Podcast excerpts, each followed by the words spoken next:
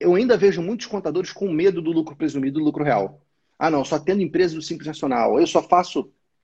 Cara, enquanto você tiver com esse bloqueio mental de que você não pode, de que você não faz, você está perdendo oportunidades. Porque tem muitas atividades que o enquadramento tributário do lucro presumido do lucro real são necessários, senão o empresário está pagando imposto demais, não está aproveitando benefícios Sim. fiscais. E você, como contador dele, contadora dele, você tem que estar tá pronto para isso.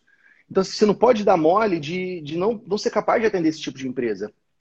Então, não tem jeito, cara. Você tem que sentar a bunda na cadeira e estudar. Não tem jeito. É, você tem que estudar sobre tributação, você tem que estudar sobre a apuração dos impostos, você tem que estudar sobre a escrituração contábil. Afinal de contas, empresas do lucro real, em tese, tem que atender IFRS full.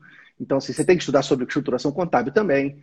É, eu até brinco, né? Eu sempre defendo a postura do contador consultor, mas é primeiro contador, depois consultor. Não adianta você querer ser consultor antes de você fazer o bem feito o seu, o seu pilar de contabilidade. Então, muita atenção para isso e, e, reforçar para os contadores é, o tamanho da oportunidade que vocês têm quando vocês avançam sobre esses regimes. E, e última reflexão: essas reformas tributárias que estão vindo, que estão sinalizando, a própria chegada da CBS, elas empurram muitas empresas para o regime do lucro real.